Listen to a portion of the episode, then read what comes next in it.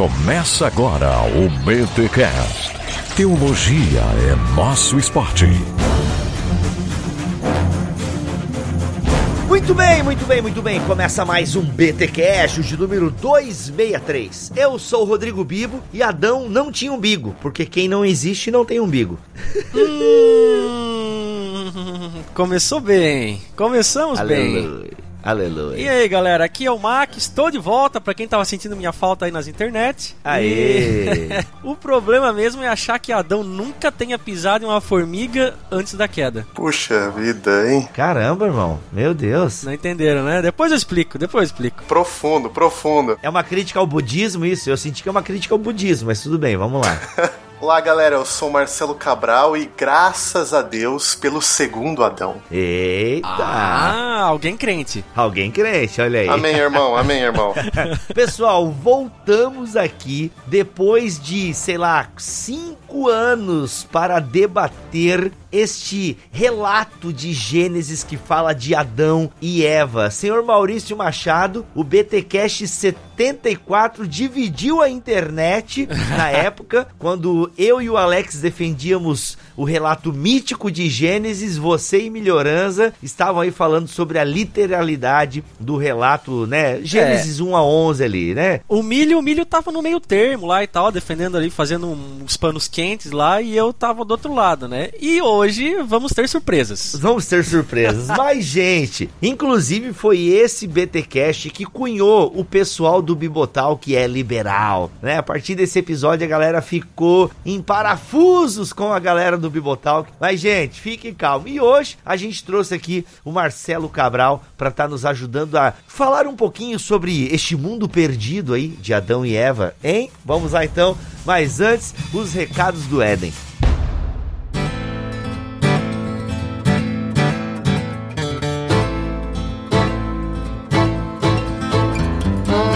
Recados paroquiais dessa semana, galera, quero só alertá-los de que vai vir promoção aí, né? Então, e-books, livros e tal. Não posso falar mais nada, só quero dizer, guarde a sua grana aí, espere rodar o seu cartão de crédito e segura a sua onda que vai vir promoção. Não posso falar mais muita coisa, beleza? Só tô dando essa dica para ti, dá uma segurada. E para a reforma protestante, também já estamos preparando algumas coisas aí. Enfim, só posso dizer isso. E também avisar, quero lembrar para você não deixar para última hora que se você mora na região do Paraná, na região do Paraná existe isso? Não, na região, no Paraná. Se você mora na região de Londrina, galera, BTD em Londrina. Não deixe para a última hora, porque vai ter o BTD em Londrina no dia 27 de outubro, que é o segundo turno das eleições, caso haja segundo turno. Então, mas enfim, você pode justificar o seu voto lá em qualquer lugar e tal, tal, tal, é nós. Beleza? Então você que mora aí na região, você que quer ir ouvir Daniel Coelho, Rodrigo Bibo e Gutierrez Siqueira falando sobre a glória de Deus, tá? Dia 27 de outubro,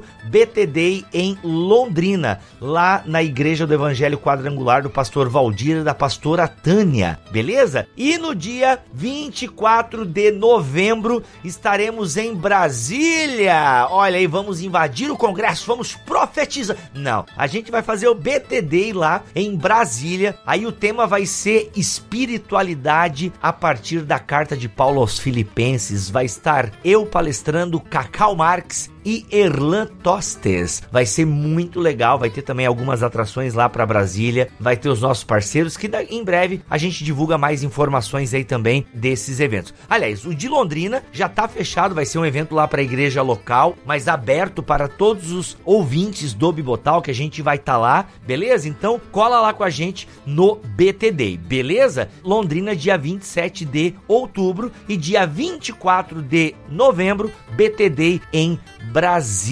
Ok, pessoal? É isso então. Quero sempre lembrá-los que você pode comprar pelo link do Bibotalk na Amazon. Vai comprar qualquer coisa na Amazon, entre pelo nosso link bibotalk.com barra Amazon. E também siga-nos no Twitter, porque a gente sempre está divulgando promoções de livro lá no Twitter, também no nosso Instagram, beleza? E claro, na nossa página do Facebook. É isso, gente. Fica aí com esse episódio que tá, ó. Ouve devagar pra não se confundir aí, mano. Que o negócio tá. Vamos lá pro Adão com o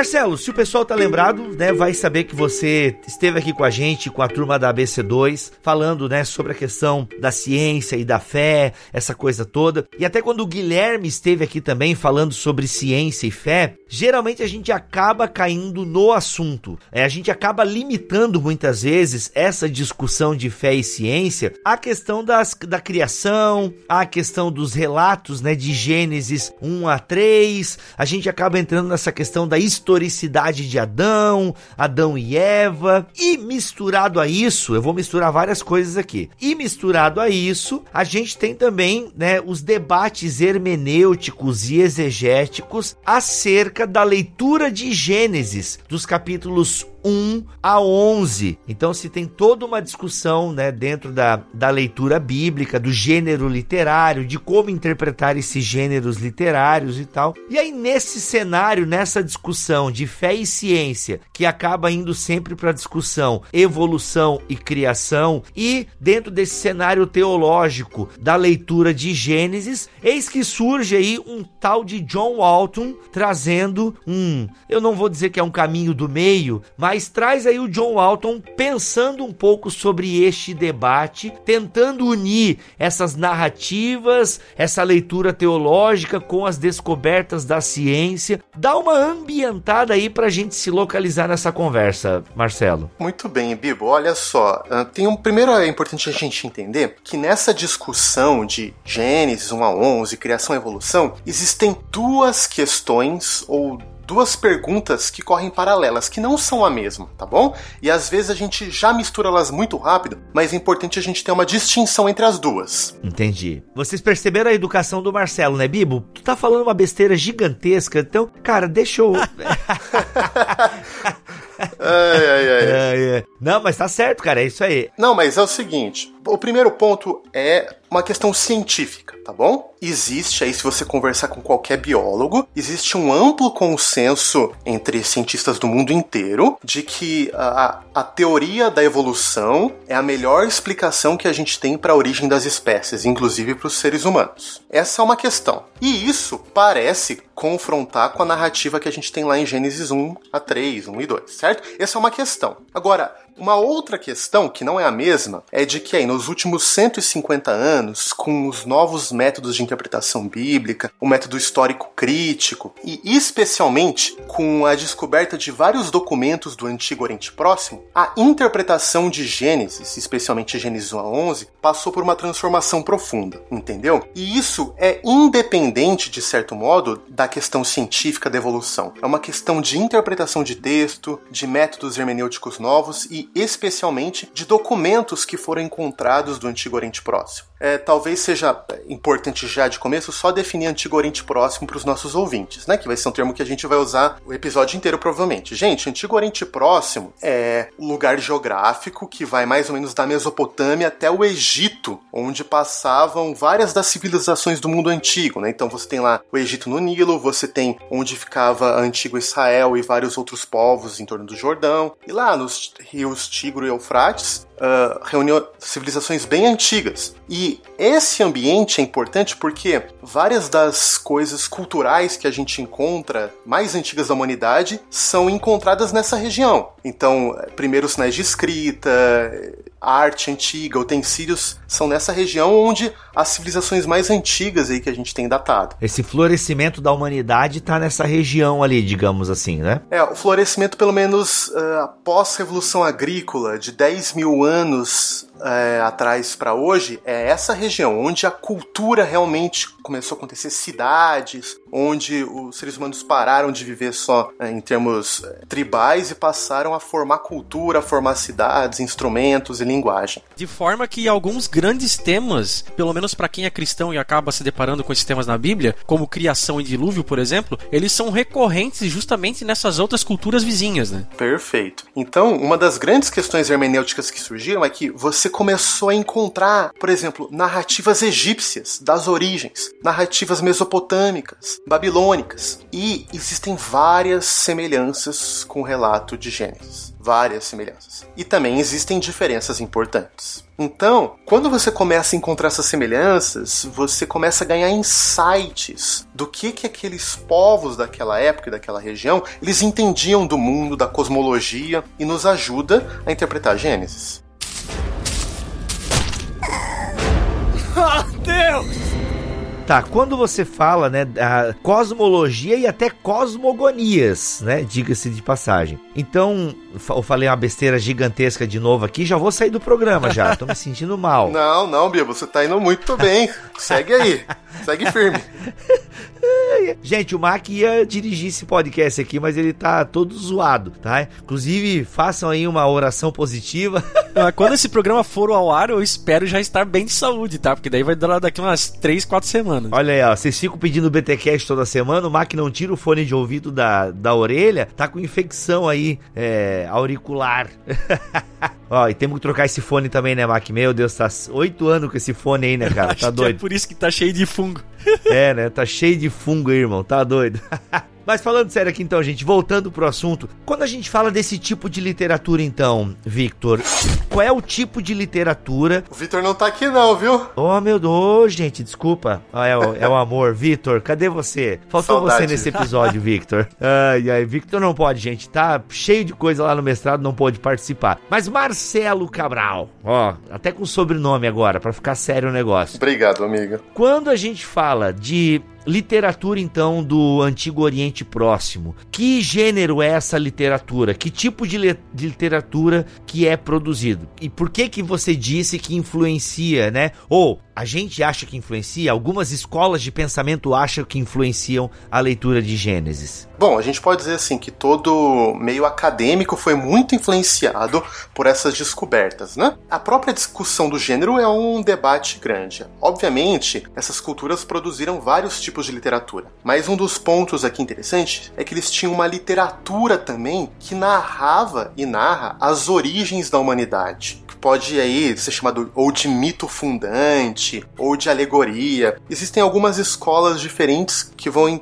nomear esse tipo de literatura de modo diferente. Mas o importante aqui pra gente é que essas histórias, elas contêm paralelos importantes com Gênesis. Elas contam como que o ser humano é, veio a existir, contam a sua interpretação do sentido da humanidade, é, do que é o ser humano, qual que é o seu papel aqui nesse mundo. E a gente vê algumas histórias parecidas. Algumas dessas histórias têm uma presença importante, por exemplo, de uma serpente que atua confundindo os seres humanos. Várias dessas histórias também contam é, de uh, um tipo de busca pela imortalidade, é, algum paralelo com a árvore da vida. Contam também algumas dessas histórias de um erro fundamental que os seres humanos cometeram e como isso atribuiu a eles. Então tem semelhanças. Construção de barcos também, né? Sim. Dilúvios. Tem dilúvios em várias das histórias. Então, assim, você fala, puxa, então talvez a gente pode dizer que o que foi escrito aqui em Gênesis, esses relatos que a gente tem, ele compartilha, em algum nível, visões comuns de mundo no Antigo Oriente Próximo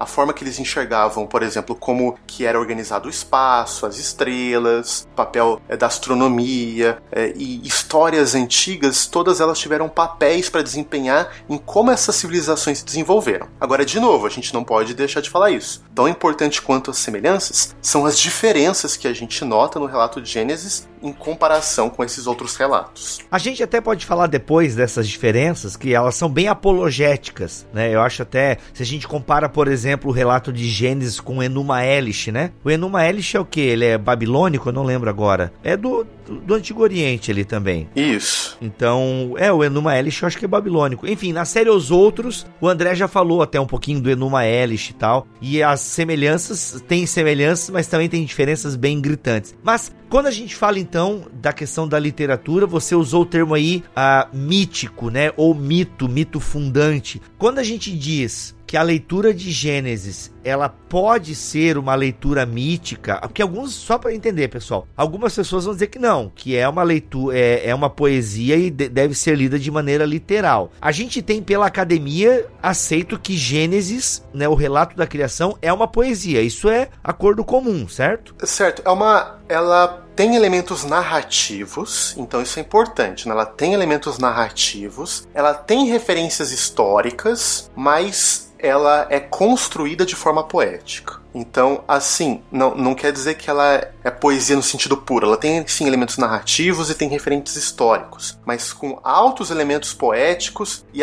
elementos, como a gente vai discutir daqui a pouco, arquétipos também. Hum, que é aí que entra bem o Walton nessa questão arquetípica, é isso? Perfeito, perfeito.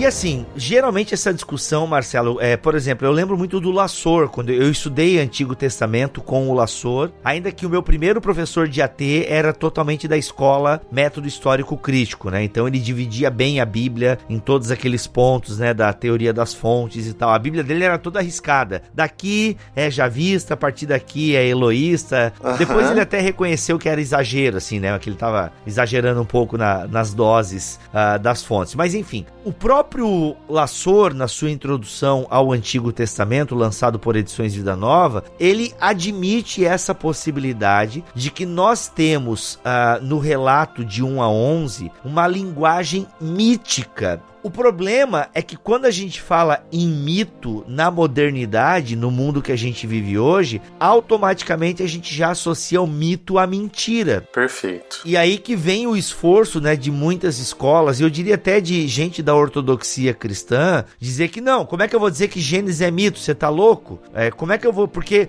o que, que é uma linguagem? Acho que é importante a gente explicar, já que a princípio a gente tá caminhando nessa direção. E gente, deixa eu deixar uma coisa bem clara aqui para vocês o Bibotalk não levanta bandeiras, tá? A gente já fez um episódio falando um pouco sobre isso, onde o Milho e o Mac defendiam um pouco o outro lado. Nesse episódio, eu penso que a gente tá pendendo bastante para esse lado da leitura mítica, tá? Então assim, ah, viu aí, ó, olha aí, ó. Gente, primeiro, acho que é importante, né, Mac, a gente dar esse disclaimer já aqui no começo. Ah, primeiro, é, sim, a gente tá indo numa direção aqui nesse podcast, ok? E você tem total liberdade de discordar disso. Segundo, a gente vai tentar conseguir algum representante. Eu sei que o Wilson Porte, que é o ouvinte do BT Cash, Wilson! Wilson! Wilson! Vem aqui falar da leitura literal, tá super mais convidado, tá? Então assim, gente, mas caso a gente não consiga alguém da leitura literal, gente, a gente procura apresentar todas as linhas, mas nem sempre a gente consegue. Então hoje nós estamos tentando um caminho aqui, indo por um caminho que vai dialogar com o que tem né, de mais recente na leitura bíblica e na interpretação bíblica, em paralelo também com os avanços e descobertas da ciência. Ok? É importante a gente estabelecer aqui então, a gente está ciente de que nós estamos puxando a brasa para só uma sardinha, estamos bem conscientes disso. E você já é adulto, já paga os seus próprios boletos e é capaz então também de procurar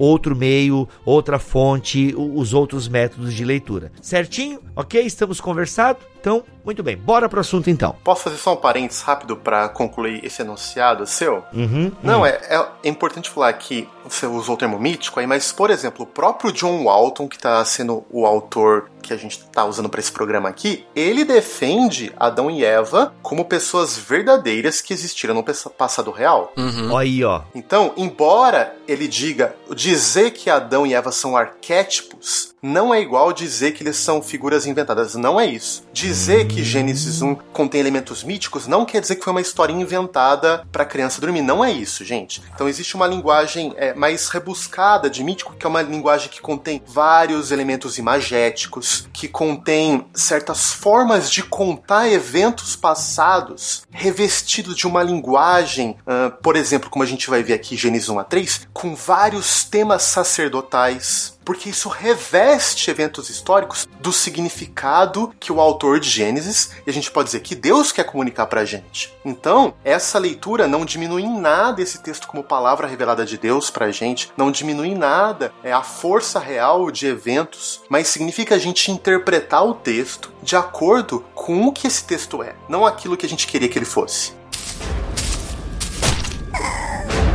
Oh, Deus! Tá, entendi, Marcelo. Legal, legal. Mas vamos então fazer uma coisa bem didática aqui, porque a gente entende, né, a partir dos autores que a gente está citando aqui, que há elementos míticos, ok? E que quando a gente diz que tem elementos míticos, a gente não. A gente faz uma diferença de evento mítico para evento literal. Deixa eu ver se eu tô entendendo aqui, tá? Até para entender bem a tua fala. Quando a gente admite que, por exemplo, a linguagem mítica em Gênesis, estamos dizendo que nem tudo que está escrito ali aconteceu exatamente da maneira que está ali. Boa questão, Bibo. Eu até acho que assim, para ficar bem claro, a gente pode dizer que nós estamos aqui oferecendo uma interpretação não concordista de Gênesis 1 a 3. Nossa, o que, que é isso? Então, é o seguinte: para muitas pessoas, lá a gente tem Gênesis 1, os dias da criação, certo? Dias 1 a 7. As pessoas tentam achar uma concordância entre dias de Gênesis 1 com a descrição científica da origem da vida. Então eles falam: ah, a ordem de Gênesis 1 aqui, dos dias, é exatamente a ordem que aconteceu é, na evolução cósmica da, do universo. E eles tentam achar uma concordância estrita entre versículos e os fatos científicos, por assim dizer. Isso algumas pessoas chamam de leitura literalista. E a gente fala, não, é, essa não vai ser a melhor leitura para o texto de Gênesis, porque o texto de Gênesis não foi escrito para responder às perguntas da ciência moderna. Então, como você disse, não adianta a gente encontrar uma correspondência ou procurar correspondência entre cada versículo particular e os eventos que a ciência tem narrado da origem cósmica do universo, entendeu? Esse tipo de leitura que a gente tem que tomar um grande, grande cuidado, porque ela pode gerar mais confusão do que iluminação. É, e gera, e gera reverberações na área da ci ciência, entre aspas. Aí vocês podem bater em mim, quem estiver ouvindo, não batam no Bibo nem no Marcelo, tá? Uh, mas eu, na minha opinião, isso vai reverberar, por exemplo, na forma como uh, criacionistas interpretam as evidências científicas. Porque como eles precisam uh, ou leem a estrutura de Gênesis 1 e 2 de maneira literal, principalmente Gênesis 1, então isso não cabe com as, a, a leitura majoritária científica que é a leitura evolutiva. Então, uma coisa não fecha com a outra. Então, ao priorizar a leitura bíblica, isso eventualmente vai influenciar a leitura científica deles das evidências também, né? É, lembrando, né, pessoal, que geralmente uh, quem faz isso é porque tem, né, quer preservar, né, eu entendo que na cabeça deles deve ser isso que passa, a ortodoxia, a Bíblia como palavra de Deus, como fonte suficiente, tipo, certo penso, não, é a Bíblia que me dá a palavra final, não a ciência. Então eles fazem meio que o caminho contrário, né? Tipo, não, eu tô aqui com a Bíblia, ah, a ciência diz isso, fecha, ah, consegui achar aqui, Gênesis 2:13. Ah, então fechou. OK, tá certo a ciência. Agora, ah, Bíblia, então tu tá, tá preterindo a Bíblia? Não. Eu acho que a Bíblia tem que ser lida ah, conforme os gêneros literários, conforme ela pretendeu ser lida, né? Acho que é isso que a gente está tentando fazer aqui. Como Gênesis 1 pretende ser lido, né? O relato da criação. Qual é o gênero literário? E a partir disso a gente começa, né, a dialogar. Acho que é mais ou menos nessa linha, né? Arruma, arruma, vai. Não, eu, eu, acho que agora eu poderia é, dar alguns exemplos Sim. de Gênesis 1 a 3 mesmo, que refletem esse caráter altamente metafórico e simbólico, mas de novo, a gente espero que a gente vá ter tempo nesse episódio de mostrar que isso não diminui o poder do texto, mas aumenta, que isso faz a palavra de Deus mais viva e mais atuante pra gente. Isso é muito importante, né? A gente não quer abrir mão da Bíblia como palavra de Deus, mas a gente quer ler ela enquanto palavra de Deus. Isso que é importante aqui. Então, posso dar alguns exemplos? E daí vocês podem me complementando? Manda, vai. Por exemplo, o fato dessa literatura ter a presença de árvores, rios, é, ouro, pedras preciosas, querubins como lá guardando o jardim e outras questões, eles ligam o jardim do Éden é, com o tabernáculo do deserto ou outros santuários do mundo antigo. Todos esses elementos, em volta de rios, árvores, pedras preciosas, querubins, eram temas muito importantes na literatura sacerdotal, muito ligado aos tempos do mundo antigo. Então isso já dá uma dica pra gente de que o autor de Gênesis está ligando o Jardim do Éden com um templo ou com um tabernáculo. Inclusive, várias das palavras que aparecem em Gênesis 2 a 3 aparecem lá no Êxodo na descrição do tabernáculo. Os próprios nomes Adão e Eva são nomes simbólicos. Adão Adam, do hebraico, significa humanidade. E Evan significa aquela, aquele que vive, o, aquele que está vivo. Aquele que dá vida, não? A gente pode dizer a, o, a vida, ou aqueles, aquele que está vivendo, vai numa, numa leitura bem interpretativa. A gente poderia dizer aquele que dá vida, mas Eva seria aquele que está vivendo. Poxa, o primeiro casal ser chamado de humanidade e vida, isso tem um alto caráter simbólico. Então, por que, que o primeiro ser humano é chamado de Ha, Adam? no hebraico, a humanidade. Sendo que no hebraico ele poderia usar o termo ish, né? Caso ele quisesse falar, talvez de um único homem. Dá para eu fazer esse argumento aqui ou já tá caído? O, o ish é mais o sentido já do masculino, ah, do entendi. homem enquanto sexo masculino, que vai aparecer, né? Quando ele diferencia homem e mulher, ish e isha. Mas só para continuar alguns outros elementos simbólicos aqui, quando a narrativa fala da serpente conversando lá com Eva, existe várias jogos de palavras em Gênesis 3, que obviamente só quem lê hebraico vai pegar, né? Mas quando fala que ela era a mais sábia dos animais e depois fala da nudez, as palavras existem vários jogos de palavra que mostram vários elementos poéticos nesse texto. É, a própria presença de um animal falante. E lembre, gente, a serpente era um, um dos animais que os seres humanos tinham nomeado, era um dos animais lá da criação, da boa criação de Deus. E então é, essa presença de um animal falando era comum em outras narrativas do Antigo Oriente Próximo, certo? É comum em Nárnia também, só para atualizar a galera aí. Maravilhoso, maravilhoso. E a própria narrativa de Yahweh andando no jardim tem elementos antropomórficos, né, dando as aspectos bem humanos para a presença de Deus, para descrever a presença de Deus entre os nossos primeiros pais, por assim dizer. Então, meu, tá cheio de elementos imagéticos que remetem a essa narrativa de Gênesis 2 a 3 a um tabernáculo, a um templo. Oh, Deus!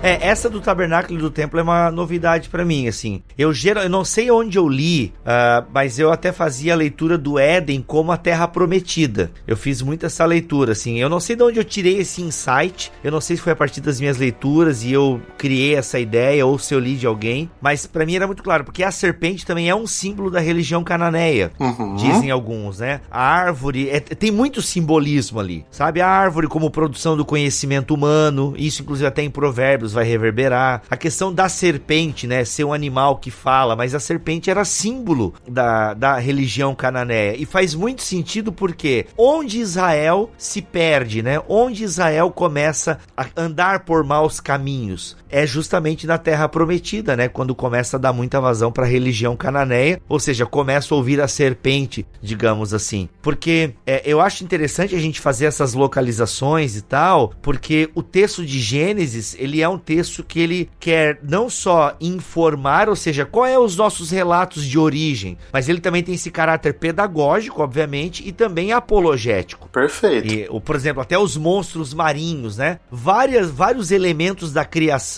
que para os povos de entorno eram tidos como divindades, né? Os astros, por exemplo, os monstros marinhos, ah, acho que até aparece o termo monstro marinho mesmo em Gênesis 2 ou 1, agora não lembro. O que era divindade para os outros povos, gente, é só mais uma criatura do nosso Deus, né? Então tem esse caráter apologético também é muito interessante. E aí a gente percebe que o texto não tem é porque a gente quer ler com a mente moderna, né? E não, ele é um texto que reflete a cultura. Por exemplo, hoje em dia, quando a gente vai escrever, nós escrevemos a partir da, né, ou do que a poesia dita que é certo, é, as normas da ABNT, que ninguém sabe qual que é a certa, mas cada faculdade tem a sua própria norma da ABNT. Mas, ou seja, existem padrões de escrita. E isso não é diferente, penso eu, para a galera daquela época. Mas, Bibo, e onde fica o texto revelado, a revelação de Deus? Gente, a gente já está cansado de falar isso aqui. A Bíblia não é psicografada, ah, então os profetas vão escrever a partir da sua realidade, vão usar é, termos do seu tempo, exemplos do seu tempo.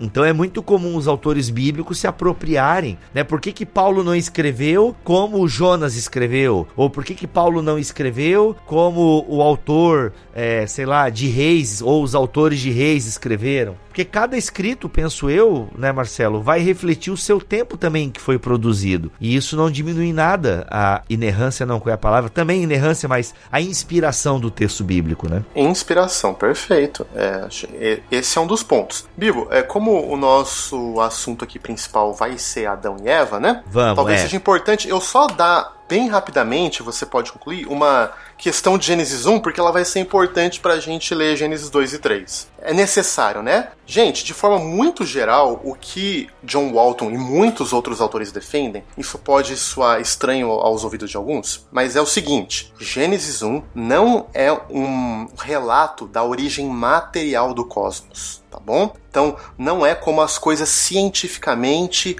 aconteceram, mas é um relato das origens dos propósitos do universo, do propósito dos seres humanos. Então, não é à toa que são sete dias da criação, gente. Por que, que são sete dias, não oito? Por que, que Deus fez em sete dias? Porque no Antigo Oriente Próximo, sete dias era o tempo exato para você fazer a inauguração de um templo. Oh. A vida inteira de um povo girava em torno do seu templo, e como a gente vai ver no Antigo Testamento, a vida inteira de um povo de Israel gira em torno do seu templo, e no Novo Testamento, gente, a vida inteira do povo de Deus gira em torno do seu templo, que é Jesus Cristo. Então, é, o ponto é o seguinte, que Deus organiza o cosmos como seu templo sagrado. É isso que conta Gênesis 1 a 3. E como você disse muito bem, Bibo, vários dos elementos que para os outros povos eram deuses ou poderes são descritos como criação de Deus sem poder em si mesmo. Mas Deus vai organizando o cosmos em Gênesis 1 para fazer dele o seu templo. E não é à toa que no sétimo dia Deus descansa. Porque o que significa descansar no hebraico nesse contexto no Antigo Oriente Próximo? Não é que Deus ficou dormindo, gente. Descansar era que Deus os propósitos daquilo que Deus fez podiam agora funcionar. Descansar tem a ver com harmonia, com paz, né? Então imagina só, você não podia, sem descanso no Antigo Oriente Próximo, fazer um templo funcionar para os seus propósitos, porque você estava em guerra ou trabalhando, mas o descanso significava que o templo estava pronto e agora ele podia funcionar perfeitamente. A gente poderia dizer assim, né, Marcelo? Enquanto o cosmos e a criação não estava ordenada, Deus ainda não estava descansando, mas uma vez que se impõe a ordem, né, Deus coloca a ordem ah, na sua criação, aí começa o descanso de Deus. Ótimo. E gente, um elemento aí para você que está falando, não, Marcelo, não é possível porque o verbo lá é criar, Deus está criando criando. Gente, olha que interessante, o, o verbo usado para criar em Gênesis 1 é o termo hebraico bará, que tem 50 ocorrências no Antigo Testamento. Olha só algumas das formas que ele é usado. Por exemplo, no Salmo 51, quando o salmista ora: Senhor, cria em mim um coração puro. Verbo usado, barar. Em outros momentos do Antigo Testamento, ele é usado para criar escuridão, para criar Jerusalém, criar coisas abstratas. Ou seja, não quer dizer que a coisa materialmente está acontecendo, é que Deus está criando em mim um coração puro no sentido de fazendo uma matéria nova, mas ele está organizando, ele está reorientando, redimindo meu coração para que ele funcione da modo apropriado. Uma metáfora que o John Walton gosta de usar é o seguinte: Gênesis 1 não é sobre a construção de uma casa, é sobre a construção de um lar. A casa estava toda bagunçada, ela era sem forma e vazia, como a gente lê lá, né? Os termos hebraicos bem poéticos, tohu vovahu, sem forma e vazia. E Deus começa a organizar. Era uma casa que vivia no caos, como os elementos da água, do deserto, dos animais marítimos, todos no Antigo Oriente Próximo referem-se a caos, a não ordem, e Deus vai ordenando, organizando o cosmos. É como se ele estivesse preparando um grande lar para ele habitar, na qual a sua grande criação, seres humanos, viveriam e reinariam junto com ele.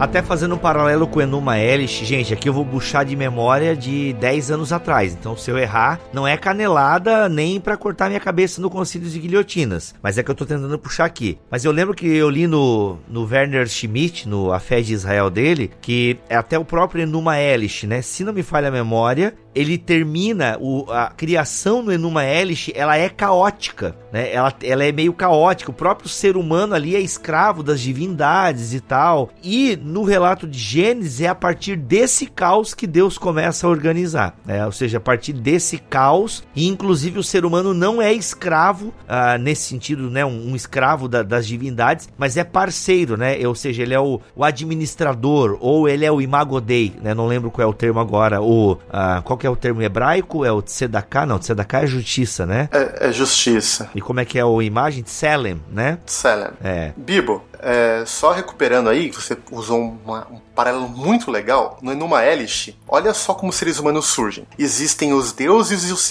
semideuses. E os semideuses, eles trabalham para os deuses. Daí os semideuses ficam cansados eles fazem como se fosse uma greve. Quando a gente não quer, a gente cansou de trabalhar. Primeira ai, greve ai, aí, antiga, né, numa hélice. Eles dirigiam caminhão? Não, acho que não, né? não, não. Mas e daí o que que um dos deuses principais lá da mitologia deles faz? Ele pega um demônio morto, pega como se fosse as tripas e o sangue desse demônio, junta com pó da terra e faz novos escravos, que são quem? Os seres humanos. Ou seja, olha como eles viam, viam os seres humanos: escravos feitos de uma batalha cósmica, ou seja, do, das entranhas de um demônio, de um deus do mal. Então, a autovisão que as pessoas tinham era: é isso que a gente é. A gente veio das entranhas de um demônio e a gente vive para ser escravo dos deuses. É claro que a elite babilônica ela representava os deuses, então eles não eram os escravos, porque eles eram representantes dos deuses. Mas os outros seres humanos eram todos escravos. Agora, olha o paralelo que fenomenal. Quando a gente lê lá que os seres humanos são feitos à imagem de Deus. Algumas coisas. Primeiro, quem é a imagem de Deus? Todos os seres humanos. Não é só a elite, não é só o, o rei, mas todos os seres humanos carregam a imagem de Deus. Homem e mulher. Homem e mulher. Outra coisa, olha o paralelo. Quando os templos, como eu disse para vocês, os templos tinham sete dias para serem consagrados. Eles eram consagrados. No sétimo dia, o que, que era feito? Uma imagem de Deus era colocada lá naquele templo como representante daquele Deus naquele templo certo? O que, que a gente tem em Gênesis 1? Que no sétimo dia, aliás, no sexto dia, né? Deus faz o homem e a mulher como imagem dele e coloca para representá-lo. Paralelo assim, incrível, ou seja, os seres humanos são feitos à imagem de Deus no sentido que eles têm um papel de representar a ordem sábia, boa, amorosa desse Deus. Eles são mediadores desse Deus. Em outras palavras, eles são sacerdotes. Os seres humanos são sacerdotes de Deus para mediar a sabedoria dele para o resto da criação. Ou seja, enquanto que os antigos reis do Oriente, né, colocavam as suas estátuas ou as estátuas das divindades para poder localizar o território, ó, esse território pertence a esse rei, né? Pertence é, e a divindade aqui nesse território é essa daqui. O Deus não, é onde tem um ser humano tem um sacerdote, tem um representante. Essa terra é minha, né? Isso é muito legal. É isso aí, tu, isso tudo tá muito longe de ser apenas pura e simplesmente como alguém poderia criticar a visão que a gente está apresentando aqui como apenas teoria da religião comparada. Né? Tem muita coisa criativa aqui da parte de quem escreveu isso, né? É, a gente tá aqui,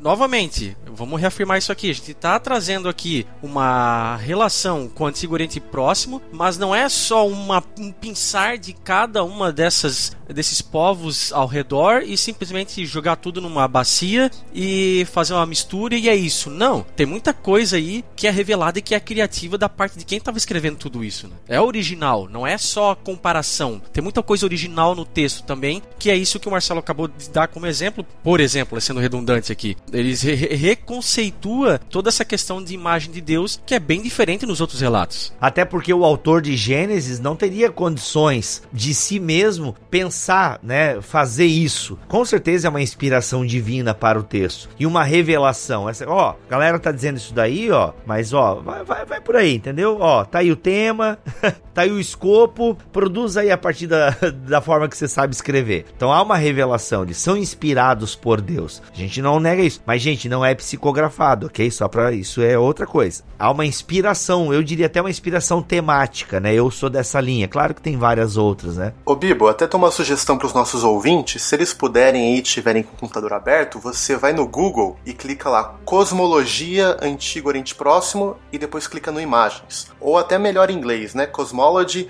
Ancient Near East. E tem várias imagens de como eles viam o mundo. O mundo era tinha um globo, literalmente, que as estrelas eram luzeiros que eram grudados, que eram imóveis. Tinham portas literais que separavam águas de cima das águas de baixo. Uh, tinha uma abóboda, a Terra era plana. Então, assim, eles tinham várias visões cosmológicas que a gente sabe hoje que elas eram erradas, essas visões. É a famosa linguagem do observador, né? Exatamente. E era assim que eles descreviam os eventos que eles viam. Agora o que a gente tem que procurar é, de novo, esse texto não está ensinando ciência moderna pra gente, nem cosmologia, mas está nos ensinando teologia, está nos ensinando é, vocação humana, está nos ensinando o sentido da nossa vida, está nos ensinando o porquê da nossa situação de queda, entre outras coisas. Oh, Deus! É, lembrando, gente, eu sei que talvez para você que não ouviu o episódio antigo e tá se deparando com esse assunto agora pela primeira vez, eu sei que você deve estar com muitas dúvidas, tá? Eu sei que você deve, meu, mas como, gente, é a palavra de Deus? Então Adão não existiu? Então, eu sou da escola que para mim a figura de Adão e Eva são figuras realmente simbólicas e míticas. Agora, eu percebi aqui na fala do Marcelo que o Walton e o Mac também leu o livro inteiro, ele já entende Adão e Eva como, ou seja, um ser humano com umbigo, né, caminhou, pisou na terra. Como é que é essa visão do Walton? Que até acho ela mais interessante porque ajuda a responder à utilização que se faz de Adão na própria teologia paulina, né? É, eu, eu penso assim, tem tem alguns textos, já até me avançando um pouco aqui, mas por exemplo, como é que você vai trabalhar quando Adão é citado em genealogia? Começa complicado você ter apenas uma visão mítica de Adão. Uhum, né? Porque se você uhum. vai retrocedendo, Abraão, trará, o pessoal diante de Abraão e tal, cara, não tem como você separar. Em algum momento você essa separação. Ela, me parece ela, que ela não funciona assim, fica uma coisa quase que impossível de dizer. Marcelo pode me corrigir se eu estiver errado, mas o que o Marcelo, o que o Alton vai fazer no livro dele é entender principalmente numa análise da palavra Adão em hebraico, como que ela é usada, ela é entendida nos seus em, em alguns textos, né, em alguns momentos na Bíblia. Então, em alguns momentos, de fato, Adão tem que ser lido, ou deveria ser lido, como a, a, a ilustração, uma, de um, ou, ou, se referindo a, a alguém mítico, ou, ou a alguém que esteja representando a humanidade. E em alguns momentos, Adão teria que ser lido ou entendido como alguém de fato histórico. Né? Então ele faz essa separação, talvez o Marcelo, talvez não, com certeza o Marcelo pode dar um melhor exemplo disso, de repente, uh, de, alguns textos bíblicos que a gente pode, poderia pensar aqui para dar o exemplo disso. Né? Algumas coisas muito importantes do que vocês falaram. Primeiro, gente, se houve. a gente vai falando, Marcelo, caramba, não, pera, pera, não, é, não, daí. Eu fico pensando a agonia do Marcelo, vai anotando, pera, não, é aqui. Muito bom, cara. Muito não, bom. não, tá sendo muito legal, só dando umas pequenas lapidadas, né? Não, claro, é isso aí. O primeiro ponto, gente. Tu é pago para isso. É que. Se é, você defende a posição do John Walton, ou pelo que entendi do Mac também, de que houve um Adão histórico, ele não chamava Adão, tá bom? Isso, ah, isso. Olha aí, ó. Isso. Porque, gente, a língua hebraica. Eu acho que era João, João do caminhão. Ou Dejair, né? Que os nomes são altamente confundíveis. Olha, coitado do Dejair. A Eva não fez isso com ele. Bom, é, lembrem-se, a língua hebraica ela foi desenvolvida lá pelo período de juízes. Então a língua hebraica foi desenvolvida naquela época. Então, eventos que ocorreram antes, os nomes não podiam ser hebraicos. E Adam é um termo hebraico, como a gente disse, para a humanidade. Agora, isso não significa que não pode ter existido existido um ser humano histórico. Então, o que, que o John Walton fala? Como o Mac falou aí, Adam é usado. Eu não vou entrar agora, gente, nas especificidades do hebraico, porque é muito técnico. tá Bom, mas em Gênesis 2, em vários momentos, em Gênesis 3, Adam não é usado no modo nome próprio no hebraico. Mas, por exemplo, em Gênesis 5, Adão já é usado como nome próprio. Então, o que, que o John Walton conclui disso? Ele fala, ó, quando você pega aí toda a biologia contemporânea, com muitas evidências, a gente tem aí que os hominídeos existem há 3, 4 milhões de anos. Não Homo sapiens, mas hominídeos. Homo sapiens aí tem os debates, mas 200 mil anos pelo menos. Posso estar falando alguma besteira em termos de data, tá bom? Mas é bem antigo. Agora, o que, que o John Walton defende? Ele defende que Adão e Eva foram históricos, mas eles não são os primeiros Homo sapiens. E daí, para você não chamar ele de herege, vários escritores como John Stott, é, N.T. Wright, próprio C.S. Lewis, muitos autores importantes concordam com essa posição. Autores evangélicos, ortodoxos, etc. Acho que o Tim Keller também, né? Tim Keller também. Então, Adão e Eva não são os primeiros Homo sapiens. Mas, dentre uma população de Homo sapiens, eles foram os eleitos, chamados por Deus, em quem a imagem de Deus foi revelada e foi dado para eles um papel de representantes dos outros seres humanos para desempenharem a tarefa humana de glorificar Deus em todas as coisas, de mediar a ordem sábia e bela de Deus em toda a criação, de, como a gente vê vê lá em Gênesis 2:15, né, de guardar o jardim, servir a Deus, ou seja, desenvolver as potencialidades da criação de um modo que glorificasse a Deus, de um modo que respeitasse a ordem criada, de um modo em que as relações fossem construídas com amor, é, em adoração. Então eles foram, a gente pode dizer, os primeiros eleitos. Para levar à frente na criação o aspecto funcional que Deus planejava, né? Como se eles tivessem sido os primeiros sacerdotes. Perfeito, né? Que é exatamente isso. E a gente vê um paralelo com Gênesis 12, Deus elege alguém, Abraão. Depois ele chama Moisés, e a gente tem vários desses momentos do Antigo Testamento em que Deus seleciona alguém dentro de um grupo maior para que esses servissem como representantes de todo o grupo. Esse era o papel do sacerdote, certo? De mediar a graça e a bênção de Deus para todos os outros. Pensa bem, se Gênesis de 3 a 11 conta como a história deu errado, Gênesis 12 é Deus chamando Abraão para quê? Para que através dele todos os povos fossem abençoados. Então ele chama Abraão por quê? Porque o projeto que ele começou com Adão e Eva tinha dado problema. Ah, Deus!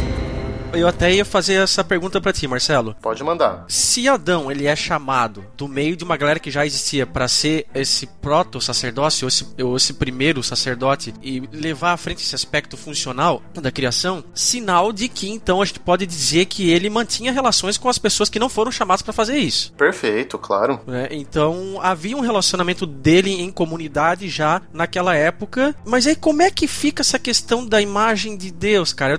Isso tá meio que bugado bugando da minha mente, assim. Isso começou só quando Adão foi chamado para essa para essa tarefa, a gente pode chamar. Para essa tarefa. É vocação para essa tarefa. Olha, tem vários autores, eles vão interpretar isso, tá? Quase qualquer comentário de Gênesis que a gente pegar, eles o autor vai ter que lidar com isso de uma forma ou de outra. Mas para John Walton, sim. Então, uh, já existiam seres humanos, a humanidade como um substrato material, mas foi lá num momento histórico aí, que a gente pode dizer, não sei quantos mil anos atrás, sete, oito anos atrás, que Deus imprimiu a sua imagem num casal particular, e esses, esse casal, como representante da raça humana, por assim dizer, eles a, a imagem de Deus, porque ela estava agora em Adão e Eva, ela também estaria no resto da humanidade. Então, eles são representantes federativos, como alguns autores gostam de falar. Uh, a, a, assim como você enviava, por exemplo, um representante do rei para conversar com um povo antigo, aquele representante ele carregava junto com ele o povo inteiro. O que ele decidisse na conversa com o rei de outra nação, ele estava representando o povo inteiro, entendeu? Guardadas devidas proporções é mais ou menos o que a gente experimenta com Cristo hoje. Por isso que para Paulo um dos termos mais importantes é estar em Cristo. É um termo que alguns autores acham mais importante que até justificação, né? O fato de que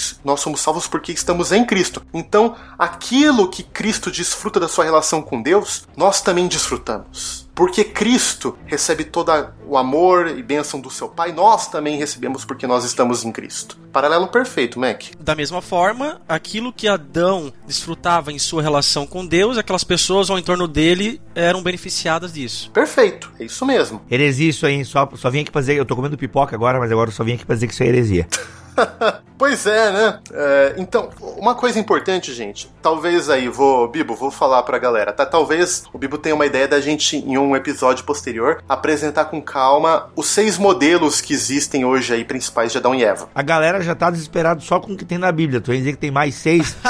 não, não, é seis modos de interpretar, vai. Seis modos de interpretar Gênesis. Mas o que, o que a gente pode dizer? Nenhum dos modelos responde tudo. Uhum. Qualquer modelo deixa perguntas, deixa. Porque é um texto muito antigo que ele não tinha como objetivo responder todas as nossas perguntas. Diga-se de passagem, o modelo literal também deixa perguntas. Muitas, Muitas. perguntas, Nossa. né? Da onde que é, a cidade que Caim fundou, com quem que tava naquela cidade, né? É, com quem que eles casaram, era com as irmãs. Ixi, deixa muito problema. Daí a minha entrada no começo. É, foi boa, né? Da formiga, né? Pô, vocês acham que, sabe, antes da queda, vocês acham que Adão nunca pisou no inseto e mata? Porque o pessoal fala, né? Ah, pra quem tá propondo uma visão como a gente tá falando agora, uma das críticas é com relação à questão do pecado e da morte, né? Ah, mas como é que vocês fazem com a questão do pecado e da morte se pra gente, né, que lê literalmente só veio depois da queda? A minha pergunta justamente é: vocês acham que Adão nunca sentou em cima da formiga, do inseto, nunca matou nada antes? Eu acho que é muita ingenuidade, sabe? É, e pra gente estar tá vivo nesse momento, existem uma comunidade gigantesca de micróbios dentro de cada um de nós que são benéficos, né? Pra nossa sobrevivência, se reproduzindo, morrendo a cada segundo, surgindo a cada segundo. Então, assim, quase a totalidade dos intérpretes de Gênesis, isso mesmo entre os mais ortodoxos, eles não entendem mais de que não havia morte física antes do pecado de Adão e Eva. O que tinha lá a partir da noção de árvore da vida era uma imagem de que a imortalidade agora estava disponível para eles. Inclusive, Deus exila Adão e Eva porque para ele é inconcebível que pecadores em quem a santidade foi manchada eles possam ser eternos. Porque você ser pecador tá manchado é, com impureza e ser eterno, isso é uma maldição, não é uma benção. Então Deus precisaria tratar o pecado antes de dar a eternidade. É, legal. Não, porque eu até eu faço a leitura é, da expulsão do paraíso como uma graça divina para o ser humano. Uhum. Porque seria terrível para o ser humano se alimentar da eternidade estando em oposição ao próprio Deus, né? Seria horroroso para o ser humano, eu penso,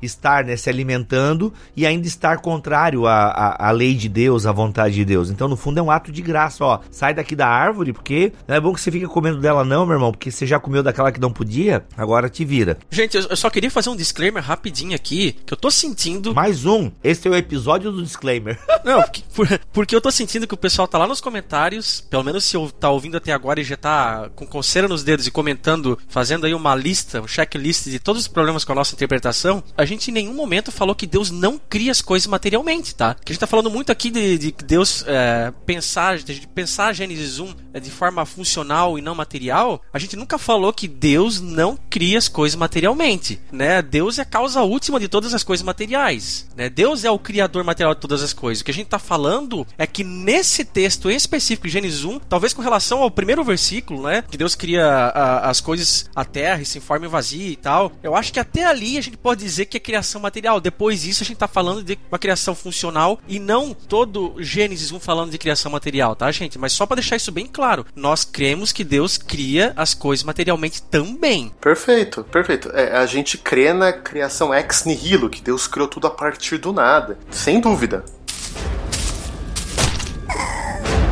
Oh, Deus! Olha só, Marcelo, a gente falou aqui, até depois desse disclaimer que eu acabei de dar, sobre a nossa proposta de levar uma interpretação de Gênesis 1 não material, mas funcional. E o Walton, no livro dele, ah, dentro desse aspecto, ele faz uma distinção entre três tipos de ordem. Eu acabei de citar aqui o versículo 1 de Gênesis 1, sobre a terra sem forma e vazia, que é uma criação material, mas não ordenada. Uhum. Então, nós temos uma criação, uma, um aspecto de não ordem da criação. Quando Deus vem e chama Adão, como a gente propôs aqui, é, de um povo que já existia, da humanidade que já existia, como uma espécie de primeiro sacerdote para dar cabo à ordem que Deus queria para a sua criação, então nós temos aqui então um primeiro aspecto de ordem. E depois, me parece, se, não, se eu não estiver equivocado aqui na minha. Até porque eu já li o livro já tem algum tempo, mas na, na minha lembrança do que eu li do livro do Alton, é que após a queda, eu não sei se existe essa desordem também antes da queda, até porque a gente tem a figura de Satanás que precisa ser trabalhada também, mas existe depois da queda, a queda coloca um aspecto de desordem na criação. Vamos uh, colocar isso aí num, num plano e, e, e, tentar clarificar um pouco esses três aspectos de ordem que a gente vê no livro. Como é que a gente pode começar? Muito bem, Mike, vamos lá. Primeira coisa, vamos tirar desordem de jogo por enquanto. Vamos só usar ordem e não ordem. Então, o que, que a gente vê lá no relato de Gênesis 1, de novo? É Deus ordenando o mundo. Para dar um exemplo, gente, para vocês não falarem que a gente está viajando, olha que interessante. Nos dias 1, 2 e 3, Deus cria espaços. Nos dias 4, 5 e 6, ele organiza espaços, ele popula esses espaços, ele dá função para esses espaços, como a gente disse, como a ideia de um grande templo cósmico. Então, o movimento é um mundo que está em caos, um mundo de não ordem, Deus vai dando ordem. E o que, que o John Walton fala? A não ordem, o caótico aí, não tem um elemento moral nele. É um elemento de as coisas ainda não estão prontas para funcionar do seu modo apropriado. Isso é não ordem. Então Deus vai ordenando para que as coisas então possam funcionar de modo apropriado. E no Antigo Oriente Próximo, águas, oceano, desertos, animais marítimos ou animais eh, selvagens eram vários símbolos de não ordem, como a não ordem estava presente no mundo. Então, depois que ele organiza o mundo e cria um espaço sagrado, o Jardim do Éden, a gente pode dizer aí o santo dos santos da criação, onde Deus habitava, onde estava seu trono. É, a partir disso, a ideia era que o ser humano estendesse essa ordem criativa para toda a Terra. Não é à toa que ele fala: encham a Terra. Qual a ideia? Não é encher simplesmente numericamente, mas é estender essa ordem agora para todo o cosmos, que tem a ver com levar um modo de governar o mundo carregado de toda a sabedoria, beleza e amor divino, certo? Mas o que é introduzido com o pecado? Com a desobediência humana ou quando os seres humanos eles decidem que o seu horizonte moral vai ser construído a partir da sua própria autonomia e não a partir da palavra de Deus. A gente agora introduz um elemento de desordem, um elemento moralmente mal, destruidor. Então, enquanto antes a gente só tinha não ordem e ordem, agora a gente tem desordem, que significa que o ser humano ele introduz um elemento de desarmonia crônica, de maldade, de guerra, de deslealdade, de orgulho, de vontade imperialista de domínio. A gente pode dizer de subjugar de uma forma até demoníaca. Não é à toa que aquela subjugação transformada, em vez de ser algo santo e bom, é virado lá em Babel, no sentido de domínio massacrante um dos outros. Então, isso dá um insight incrível de como a gente pode entender o que, que o pecado introduziu. Não é que antes não havia não ordem, mas o pecado ele introduz a desordem, a negação consciente da vontade de Deus. Mas aí, Marcelo, a ordem nesse aspecto moral, ela quando a desordem vem, a ordem ela coexiste em algum nível com a desordem ou ela cessa até que possa ser retomada em outro momento? Então, a, gente pode dizer, isso daí vai uma teologia bíblica para além de Gênesis, né? Mas a gente pode dizer que toda a Bíblia ela mostra uma tensão é, de uma certa ordem que permanece, de uma certa beleza, bondade e graça divinas que ainda estão presentes, mas ao mesmo tempo com uma desordem tão grande no coração e nos projetos humanos que a ordem de Deus nunca se realiza para valer. A gente tem essa ambiguidade durante todas as escrituras de que, ah, sim, a gente vê traços de beleza, bondade e verdade naquilo que os seres humanos fazem, mas é sempre manchado, é sempre corrompido. Ou como o Andrew Fellows gostava de falar, é, a gente vê o ser humano e, so e seus projetos são sempre uma ruína gloriosa.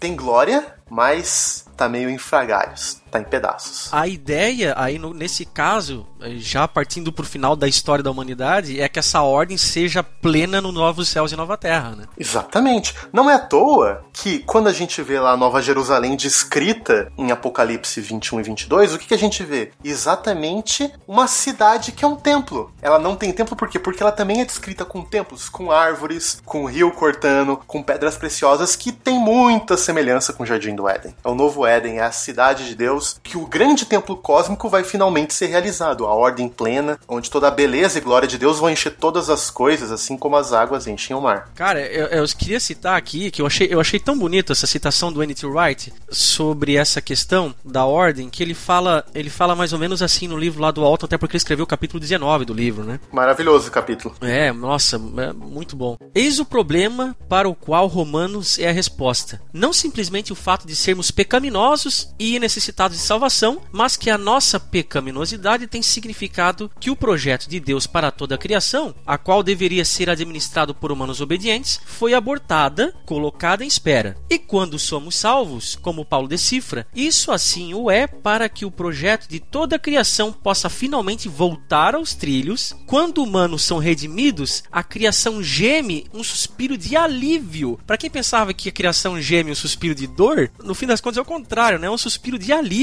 e diz: Graças a Deus, já era tempo de vocês humanos serem endireitados. Agora podemos finalmente ser ordenados novamente. Olha aí. Maravilhoso. Esse é um ponto fundamental que Paulo faz, né, do paralelo de Jesus com Adão, por exemplo, lá em Romanos 5. Gente, olha os paralelos incríveis que a Bíblia vai construindo. Né? O que, que acontece depois do pecado de Adão e Eva? Eles são exilados do jardim, vão viver numa terra inóspita a gente sabe que depois de um tempo, a, os filhos de Abraão, lá, eles também são feitos exilados no Egito. A gente sabe mais lá pra frente da história bíblica que eles vão ser exilados de novo na Babilônia. E o que Paulo constrói em Romanos é que a criação inteira tá como se fosse exilada. Aquilo que começou no Éden se estendeu para toda a criação. A criação inteira tá exilada. Então, o que ela precisa? Ela precisa ser libertada. E é essa a pessoa de Jesus Cristo, aquele que liberta toda a criação, que liberta, por assim dizer, o povo de Israel e a raça humana. Então, todos esses exílios que a gente vê sendo construídos desde Gênesis 3 até o fim do Antigo Testamento, eles são solucionados na pessoa de Jesus Cristo.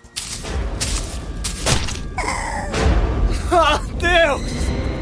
Então, muito legal. A gente já viu aí a questão de Adão como arquétipo. Dentro dessa leitura que a gente está fazendo, ah, como é que resolve a citação de Paulo, né? Do primeiro e do segundo Adão. Tudo isso eu acho que está ficando bem claro dentro dessa linha argumentativa. Mas e a Eva? A gente não pode esquecer da Eva. Tem lá essa, essa, essa personagem. Como é que a gente lida então com Eva? Afinal, o texto bíblico, inclusive, coloca Adão tendo como companheira a Eva, parceira na criação. E Adão Adão e Eva têm filhos, a gente precisa falar como é que a gente interpreta a Eva dentro dessa linha argumentativa. Não, já deixa eu falar aqui, Marcelo, Eva era co-sacerdote junto com Adão? Porque dependendo da tua resposta pro pessoal aí que veio de um episódio sobre ordenação feminina, olha... Ixi,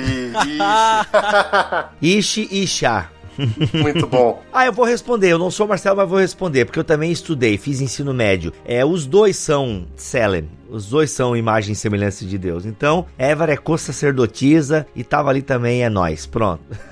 Cara, era mesmo, viu? Acho que difícil é com uma exegese boa você negar isso. E diria mais, olha só que interessante. Lembrem-se, gente, segundo a interpretação de John Walton aqui, Adão não foi o primeiro ser humano. Então existiam outros homens e mulheres em volta dele. Então, quando o texto diz lá que depois que Deus criou Adão, não é bom que o homem esteja só. Olha só que interessante. Primeiro, não significa estar só no sentido uh, material, de não ter outros seres humanos na sua volta. Ele tinha outros seres humanos, certo? Então isso já quebra uma das interpretações fortes desse texto. Caraca, esteja só na sua função. Exatamente, esteja só na sua tarefa, na sua vocação. A sua vocação, Adão, ela não vai ser cumprida do modo individualista. Ela não vai ser cumprida você com seu próprio umbigo, porque sim, gente, Adão tinha umbigo. Adão, sua vocação não vai ser cumprida se você achar que você existencialmente tem tudo para completar essa tarefa. Não, mas você precisa de alguém para ser sua companheira. E olha só que interessante, né? Uh, o termo que é usado aqui, dizendo que a Eva foi feita do lado do homem, é um termo usado 20 vezes no Antigo Testamento, usado normalmente em questões arquitetônicas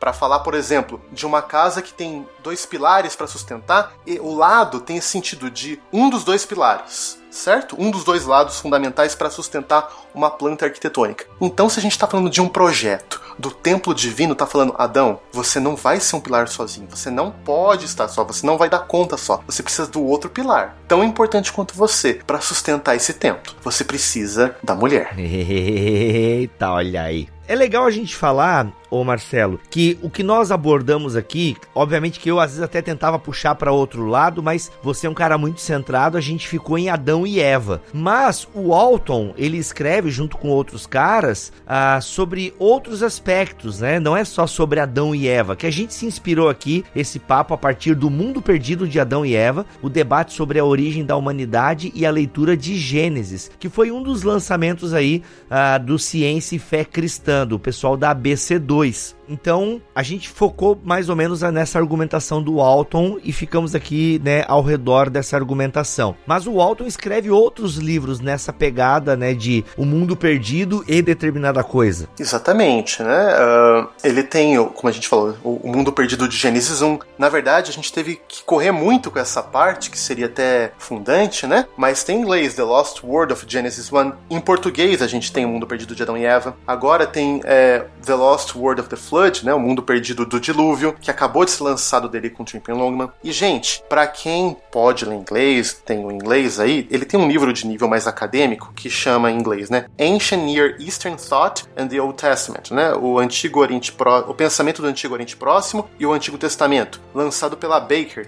que é um livraço. Eu tô com ele aqui na mão, gente, para quem quer longe nisso, é um, acho que é uma dádiva a gente pensar em termos de movimento evangélico e protestante, a gente ter um erudito comprometido com a fé evangélica nesse nível estudando o Antigo Testamento. É uma dádiva pra gente.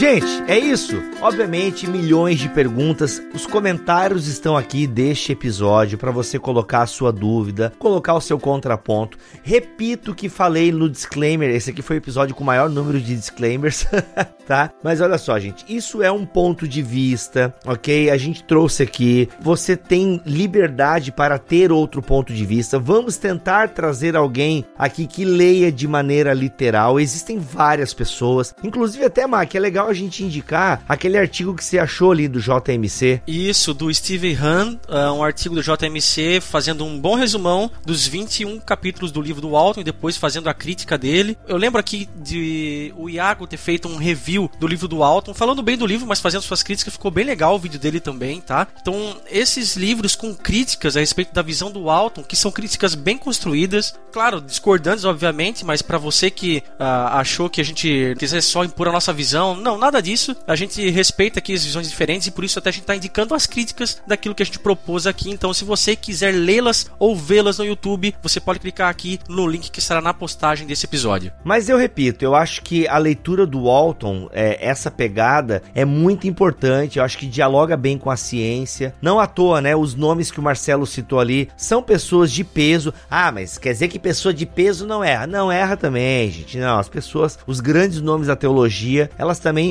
não que elas erram, mas talvez elas não tenham aquela posição que a maioria ortodoxa aceita. Então, ok, mas é, são pessoas que são respeitadas e que a gente percebe que são tementes a Jesus. Então é legal. Eu acho que se você não leu ainda O Mundo Perdido de Adão e Eva, eu estou aqui na página 45 dele, uh, 62 eu estou. E tenho gostado, é basicamente foi como eu estudei também, né? Foi nessa pegada que eu estudei o Antigo Testamento. Então eu acho muito legal, responde muitas perguntas, mas repetimos, tem outras maneiras de ler e a gente indicou aí alguma literatura e vamos correr sim atrás de alguém para vir gravar aqui uh, e falar de maneira mais literal, quem sabe, tá bom, gente? Mas não cobre, a gente vai devagar aqui no nosso ritmo, no nosso passo. É, sem previsão por enquanto, né? É isso aí, tá bom? Marcelo, seu review final, a sua palavra final? Posso fazer duas conclusões rápidas? Claro. Primeiro, gente, é uma coisa que a gente tem que lembrar é que lendo textos antigos como a Bíblia, a nossa leitura instintiva, aquela leitura que a gente faz com o nosso próprio background, não é confiável. Então, mesmo que você não concorde com algumas das conclusões do John Walton, ele é um grande autor para a gente mergulhar no rio cultural que era o mundo antigo, entender os termos, as imagens, a forma como as pessoas viam o mundo. Isso vai iluminar muito a sua leitura de Gênesis. E por fim, gente, é, lembra que, segundo a narrativa de Gênesis, Deus nos fez do pó da terra, que no Antigo Oriente Próximo era dizer que a gente foi feito de material é, bem chulo, por assim dizer. Mas o que Gênesis 1 a 2 nos ensina é que Deus nos fez muito mais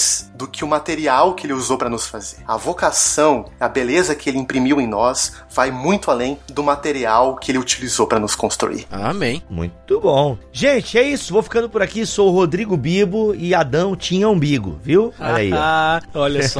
Resolvendo aí um grande debate aí de alguns séculos atrás, hein? Aqui é o Mac e a pergunta é: qual a revelação Tá perfe... errado, tá errado, tá errado. Começou errado. Ah. Mac, tu tá quase um ano sem vir aqui gravar o BT Cash. E tu não vai me falar tua frase clássica? Tá errado isso aí. Tá, não, eu vou, eu vou, eu vou, vou falar. Vou falar as duas então. Tá. Aqui é o Mac e teologia é o nosso esporte. Aê! e aí sim a frase que eu queria falar é: qual é a revelação perfeita? A palavra de Deus ou a criação? A resposta é as duas. A gente falou isso no podcast, hein? gente, eu sou o Marcelo Cabral e para completar o Mac, os dois livros cabem na nossa biblioteca, tanto o livro da Revelação Especial quanto o livro da Natureza. É isso aí então, gente. Vamos ficando por aqui e quero como benção final ler aqui o comecinho do Salmo 19, até por indicação do nosso convidado Marcelo. Os céus proclamam a glória de Deus, o firmamento demonstra a habilidade de suas mãos. Dia após dia eles continuam a falar, noite após noite eles o tornam conhecido. Não há som nem palavras, nunca se ouve o que eles dizem. Sua mensagem, porém, chegou a toda a terra e suas palavras aos confins do mundo. Amém. Amém. Diz amém e agora corre.